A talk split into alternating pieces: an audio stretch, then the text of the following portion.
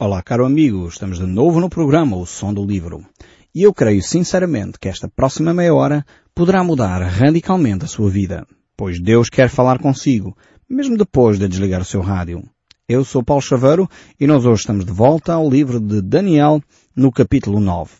Nós vamos ver este capítulo a partir do verso 20. Até o capítulo 9, verso 20, nós temos aqui, é do verso 1 em diante, uma oração tremenda de Daniel. Eu espero sinceramente que tenham dedicado tempo a olhar para esta oração, porque ela tem ensinos profundos para nós podermos imitar este servo de Deus. Esta oração tremenda de identificação que Daniel faz com o seu povo, de confissão do seu pecado e de não tentar justificar os seus erros, mas admiti-los diante de Deus e abandoná-los. E na realidade Daniel reconhece quem Deus é, reconhece a misericórdia de Deus, o amor de Deus para com ele, apesar do povo estar a viver o que vive, era por responsabilidade do povo que eles estavam naquela situação. E não há nada mais importante na nossa caminhada com Deus do que nós assumirmos as nossas responsabilidades. De não inventarmos desculpas, de não racionalizarmos os nossos erros, mas admiti-los de uma forma serena, de uma forma humilde, de uma forma arrependida, procurando em Deus as soluções. E quando nós fazemos isso, então obtemos de Deus a resposta. Foi o que aconteceu com Daniel. Ele estava de facto a confessar o seu pecado, e diz aqui o verso 20 deste capítulo 9, falava ainda eu, e orava, e confessava o meu pecado e o pecado do meu povo Israel, e lançava as minhas súplicas perante a face do Senhor meu Deus, pelo monte santo do meu Deus. Estava ele a falar, então, a fazer esta oração. Daniel confessava o seu pecado e o pecado do povo. Ele identificava-se com este pecado que o povo tinha cometido. É possível uh, que Daniel não tivesse cometido os mesmos pecados que a maioria do povo, mas ele identifica-se com o povo. Se nós olhássemos para os Dez Mandamentos, uh, teríamos certamente que reconhecer que a maior parte de nós nem sequer consegue cumprir esses Dez Mandamentos. São mandamentos tão simples, mas ao mesmo tempo tão importantes para uma vida em sociedade, mas muitas vezes temos dificuldade em vivê-los. Eu já não falo daqueles talvez mais difíceis, mas basta começar pelo primeiro. Olhar para o nosso Deus, honrarmos ao nosso Deus, amarmos a Deus acima de todas as coisas. E o segundo, não fazer imagens de escultura. Por exemplo, eh, já não falar, por exemplo, de não mentir. Eh, portanto, estamos a falar de algumas coisas que nós certamente como povo, e só estou a citar alguns, só citei três dos mandamentos, dos dez, eh, temos dificuldade em vivê-los de uma forma íntegra. É por isso que necessitamos desesperadamente de Jesus Cristo. E é por isso que devemos confessar o nosso pecado, a nossa limitação. Alguns de nós pensamos, bem, não mato, não roubei, eh, sou uma pessoa honesta. Pois, acredito que sim, nem estou a pôr isso em causa. Eu também sou. Mas também sei as minhas fraquezas. Sei os pensamentos que tenho e que não deveria ter. Sei às vezes a dificuldade que é permanecermos na verdade. São coisas deste género que nos fazem afastar de Deus.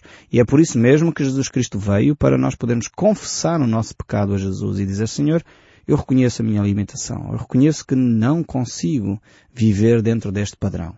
Eu confesso. Peço perdão por este pecado. Ajuda-me, Senhor, tão somente a caminhar na Tua vontade. Quando nós fazemos esta oração reconhecendo as nossas limitações e não justificando, não racionalizando, não tentando arranjar culpados para aquilo que eu sou culpado. No fundo, essa história de arranjar culpados começa no Éden, não é? Começa lá no jardim, com Adão e Eva, e a serpente, ainda hoje brincava com esse assunto, não é? Normalmente, quando uh, o homem foi, foi chamado por Deus para dizer, então, o que é que fizeste? Adão disse logo, não, Senhor, não fui eu, foi a mulher que tu me destes. Em última análise, Adão estava a dizer, bem Deus, o pecado ou o problema de eu ter pecado foste tu, porque tu é que me deste esta mulher, logo a culpa é tua. Eh, percebem a argumentação de Adão. E, o Senhor volta-se para Eva e pergunta, então Eva, porquê é que tu pecaste? Ela disse, não Senhor, não fui eu, foi a serpente e a serpente já não tinha desculpa nenhuma, não é? Uh, às vezes lá em casa é a mesma coisa. O problema é da mulher, a mulher o problema é do filho, o filho o problema é do periquito, o periquito o problema é do gato, o gato é o problema do rato, e toda a gente tem problemas por causa dos outros. Muitas vezes temos dificuldade em assumir o nosso próprio erro.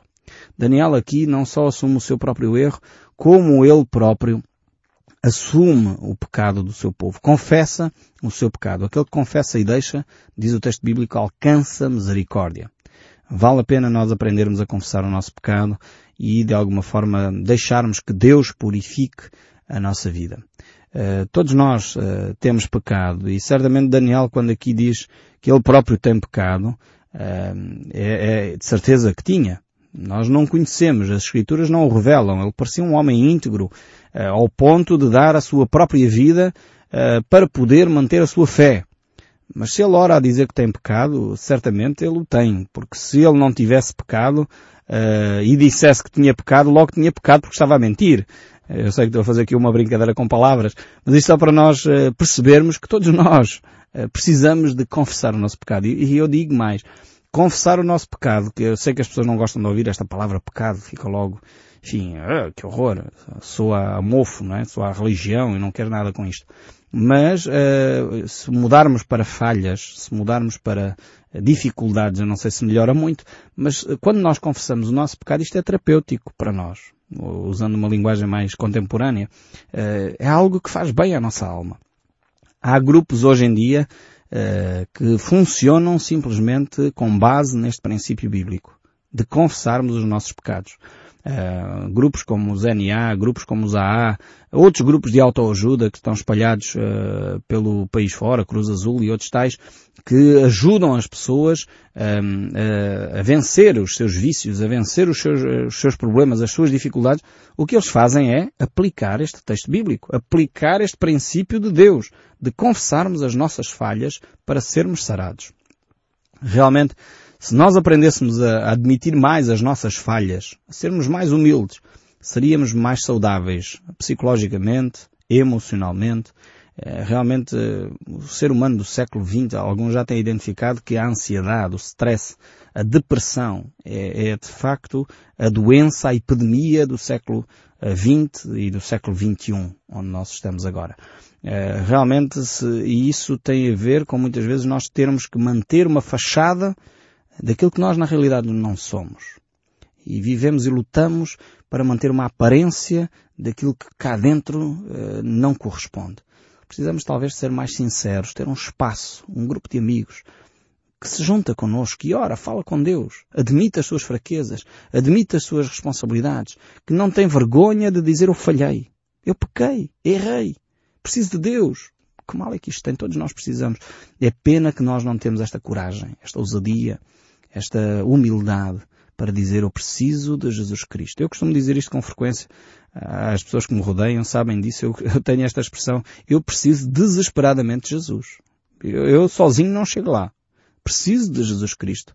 Se não for a Jesus Cristo, muita da minha vida seria muito mais complicada.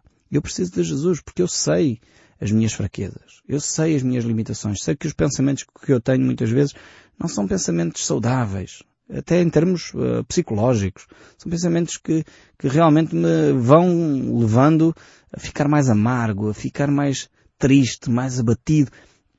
Precisamos de trabalhar esses aspectos, rejeitar esses pensamentos que nos destroem, que nos abatem, que nos conduzem à ansiedade e realmente confessá-los é o melhor caminho. Então Daniel estava neste processo. Diz o texto bíblico que nós acabamos de ler, o 9.20, Daniel 9.20, uh, diz que ele ainda falava, ainda orava, ainda confessava o seu pecado. É uma terapia fantástica esta que Daniel está a fazer, uma limpeza da alma. É o arrumar da casa. Ele estava de facto a fazer esta arrumação interior do, da sua alma. Há muitas senhoras que nos ouvem que têm a casa impecável, mas por dentro estão um caco.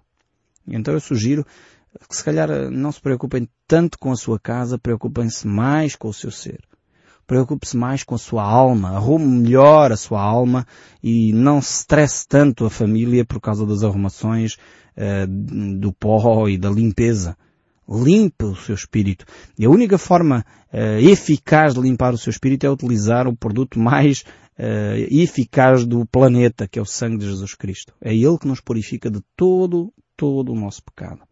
E quando nós deixamos o poder de Deus agir em nós, quando nós confessamos o nosso pecado, a nossa vida começa a ficar organizada de uma maneira bela, de uma maneira fantástica. E é por isso que o apóstolo Paulo diz que o nosso corpo é o templo do Espírito Santo. Quantas pessoas têm casas fantásticas, moram em palacetes, mas a sua alma é uma pequena barraca toda desarrumada, completamente cheia de teias de aranha, com cantos escuros, com lixo por todo o lado, que precisa de uma limpeza e de uma lavagem profunda que só o sangue de Cristo pode trazer. Muitas vezes vivemos em palácios, mas no nosso coração estamos a morar numa barraca. Precisamos de mudar isto.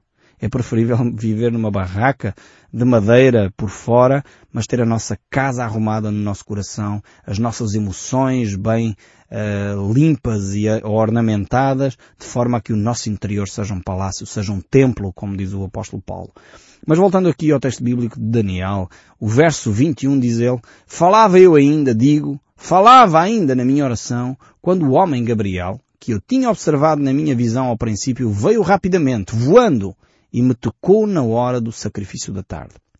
Então, o Gabriel aqui é um anjo, um anjo que se visualizou, tornou visível, e de alguma forma ele veio de uma forma veloz para poder uh, falar a Daniel. Estamos a falar aqui, uh, portanto, por volta das três da tarde. Esta ideia da hora do sacrifício da tarde era, tem uma conotação claramente hebraica, portanto, judaica, em que havia um sacrifício a esta hora, às 15 horas, uh, e Daniel estava a fazer a sua oração neste horário, na hora do sacrifício da tarde, que era o sacrifício também onde se era colocado o animal uh, pelos pecados do povo. E Daniel estava a fazer esta oração. Portanto, o povo ia até o templo, fazia lá os seus sacrifícios a esta hora, e Daniel está neste momento a orar também. Diante de Deus, a clamar, e o anjo Gabriel vem e vem consolar o coração deste homem. Vem trazer uma resposta e uma resposta de imediato. Uh, isto é curioso, uh, o, que vai, o que vamos ler no fundo a seguir. Verso 22 diz, Ele queria instruir-me, falou comigo e disse, Daniel, agora saí para fazer-te entender o sentido. No princípio das tuas súplicas saiu a ordem, e eu vim para te declarar que és muito amado. Considera, pois, a coisa e entenda a visão. Eh, temos aqui alguns que gostam de preciosismos, vão querer saber quanto tempo é que demorou eh, a viagem do anjo Gabriel. Eh, provavelmente um minuto, desde que Deus, lá nos céus, nos lugares celestiais, que nós não sabemos exatamente onde é que é, porque a Bíblia não não o identifica, não sabemos se é muito longe, em termos espaciais, lá longe, numa galáxia qualquer, ou se é aqui ao nosso lado. Mas o facto é, quando Daniel começou a orar, Deus ouviu a sua oração e Deus deu ordem para que uh, o anjo Gabriel viesse responder à súplica de Daniel. E num minuto ou dois o anjo está lá, uh, próximo de Daniel, para lhe eh, comunicar a ordem de Deus. E vemos aqui ainda um outro aspecto tremendo. É, é, o anjo, quando se aproxima, diz, porque és muito amado. Esta expressão bela que Deus tem aqui, dizer que Daniel é amado de Deus. A minha pergunta para si que me está a ouvir, você consegue dizer que você é muito amado de Deus? Tem este relacionamento com Deus próximo ao ponto de dizer eu sei que sou amado do Senhor. Eu sei que sou amado de Deus. Se você ainda tem dúvidas sobre este aspecto da sua vida, eu gostaria de relembrar um texto bíblico que você talvez precise guardar no seu coração. Precise guardar para se relembrar de que você é muito amado de Deus. O texto bíblico diz, porque Deus amou o mundo de tal maneira que deu o seu Filho unigênito para que todo aquele que nele crê não pereça, mas tenha a vida eterna. João capítulo 3, verso 16. É um dos versículos talvez mais conhecidos no mundo, mas que revela de facto o amor do Pai para consigo. O amor de Deus para consigo. Deus diz, tu que me estás a ouvir, Maria, Joaquim, José, Manuel, uh, Faustina, outro nome qualquer, tu és muito amada, muito amado do Pai. E por isso Deus quer responder à tua oração. Aliás, Deus foi mais longe. Ele, porque te diz que tu és amado de Deus, Ele enviou o seu amado Filho Jesus Cristo para que morresse por ti. Tremendo esta declaração de Deus. Precisamos dar atenção à palavra de Deus. Uh, Daniel realmente era um homem muito amado de Deus, mas ele não é mais amado do que você. Uh, Deus ainda ama mais você do que Daniel. Se você acha que tem alguma certa inveja santa de Daniel, porque ele era um homem próximo de Deus, eu quero dizer que Deus ainda valorizou mais a relação que tem consigo, ao ponto de dar o seu amado Filho Jesus. Portanto, não despreze o amor de Deus. Não despreze a relação de Deus. Nós vemos aqui de facto este homem Daniel que está em oração e Deus responde imediatamente à sua oração. Mas aqui eu quero fazer uma chamada de atenção, um pequeno parêntese. Nós iremos falar um pouco melhor disto quando falarmos do capítulo 10. Mas temos aqui Daniel a orar e a resposta que chega de imediato e nós pensamos que homem de fé. Eu pergunto a vocês, e se a oração de Daniel não fosse respondida de imediato? Nós que somos a geração do micro-ondas e do telemóvel, queremos tudo aqui e agora, uh, ficamos admiradíssimos. É isto que nós queremos. Queremos orar e Deus consola logo o nosso coração. Queremos estalar o dedo e logo, logo Deus já respondeu à nossa oração. Isto é que é fé. Eu quero dizer que provavelmente isso, uh, se calhar vou dizer alguma coisa que o contraria, que enfim, que, que o desilude. Mas fé não é isto. Fé não é só receber as coisas aqui e agora, de imediato. Antes, pelo contrário, você sabe a quem é que a Bíblia chama o pai da fé? Isto dava quase um concurso bíblico. Uh, sabe a quem é que Deus chama o pai da fé? É exatamente a Abraão. Abraão é considerado o pai da fé. E sabem porque é que é considerado o pai da fé? Porque ele levou 25 anos à espera que a profecia de Deus se cumprisse. Isto é que é fé. Fé não é eu dizer, Senhor, abençoa a minha vida e de repente tenho aqui a bênção que eu queria. Pois, fé é eu dizer, Senhor, abençoa a minha vida com esta ou com aquela situação, um apoio financeiro, um filho, como no caso de Abraão, uh, resolve-me o problema, leva o meu marido ao Evangelho, leva os meus filhos a se converterem, a abandonar as drogas, e ficamos nesta, Deus confirma no nosso coração, eu vou tratar disso. Mas depois passa um mês, passa um ano, passa dois anos, três anos, quatro anos, dez anos, quinze anos, vinte anos. Abraão ficou firme na sua fé, apesar de levar 25 anos a receber aquilo que Deus lhe tinha prometido. É por isso que ele é considerado o pai da fé. E às vezes isto contraria a nossa ideia de fé. Nós pensamos que fé é aquele que ora e de imediato recebe. E recebe a cura, recebe a bênção financeira, recebe aquilo e aquilo outro, e nós achamos, epá, que pessoa de fé, tremendo. Mas o que a Bíblia nos diz é que fé é aquele que realmente recebe da parte de Deus a promessa e fica firme aguardando que a promessa se cumpra. E isto é fé. Mas voltando aqui, nós falaremos mais disto no capítulo 10, porque vamos ver um episódio engraçado que acontece com este homem de fé que recebe uma resposta imediata à oração dele.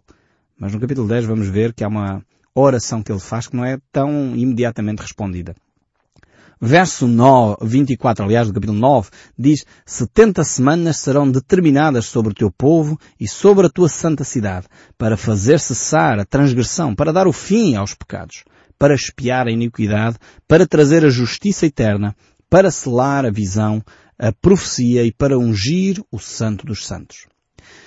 Agora entramos aqui numa questão profundamente teológica, uma questão daquelas aqueles que gostam de estudar a teologia mais a sério, mais a fundo, uh, têm aqui uma carne dura de roer, realmente aqui carne boa para nós podermos uh, digerir.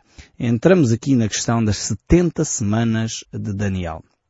A primeira coisa que é necessário dizer é que quando aparece aqui esta ideia das 70 semanas de Daniel, é determinado este tempo, em primeiro lugar, a palavra hebraica para semanas que refere-se mais a unidades de tempo do que propriamente a semanas, no sentido concreto de dias de 24 horas.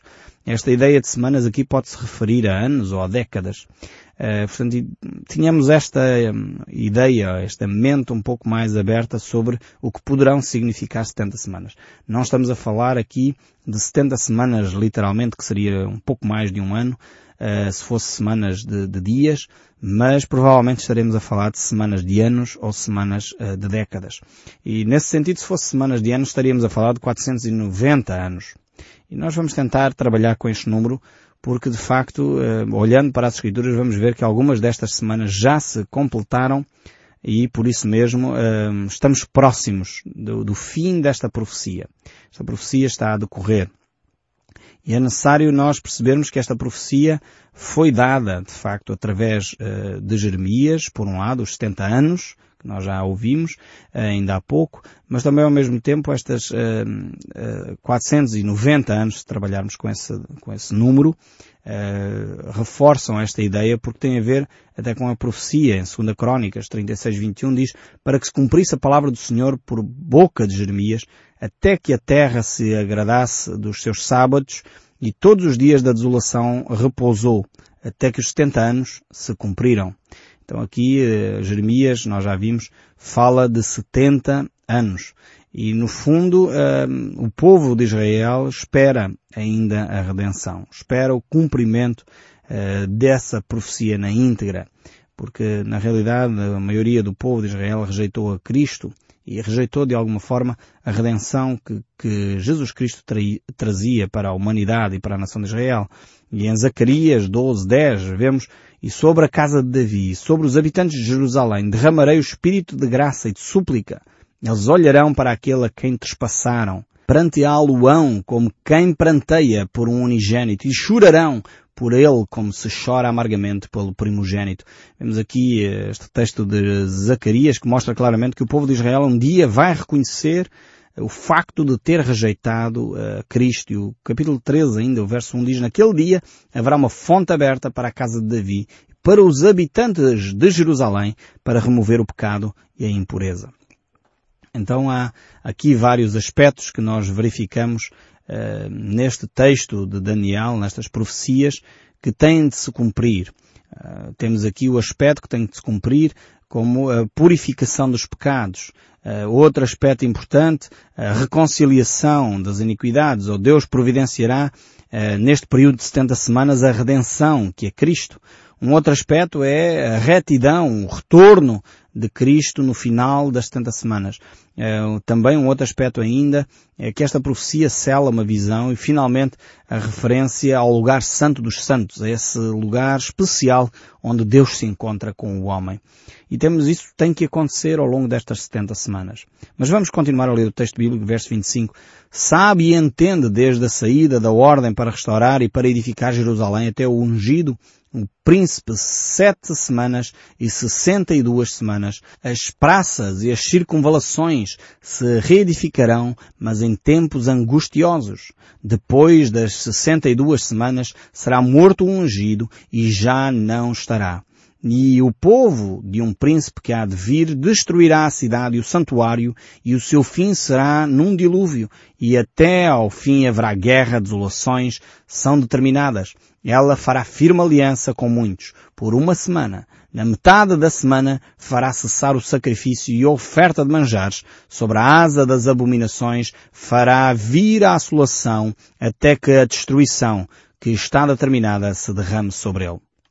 Nós temos aqui uma profecia eh, muito interessante. Esta profecia que nos fala de 62 semanas até à vinda do ungido, que é a vinda de Cristo Jesus.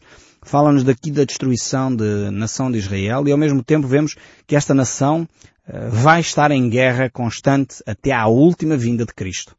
Mais uma vez é, é só olhar os noticiários e verificar como esta profecia de Daniel se está a cumprir uh, de uma forma completamente exata até o mais ínfimo pormenor. É bom nós podermos confiar na palavra de Deus, porque quando Deus diz, isso acontece. Nós vamos poder continuar a analisar estes textos no próximo programa. Que Deus o abençoe ricamente e não deixe de ouvir o som deste livro.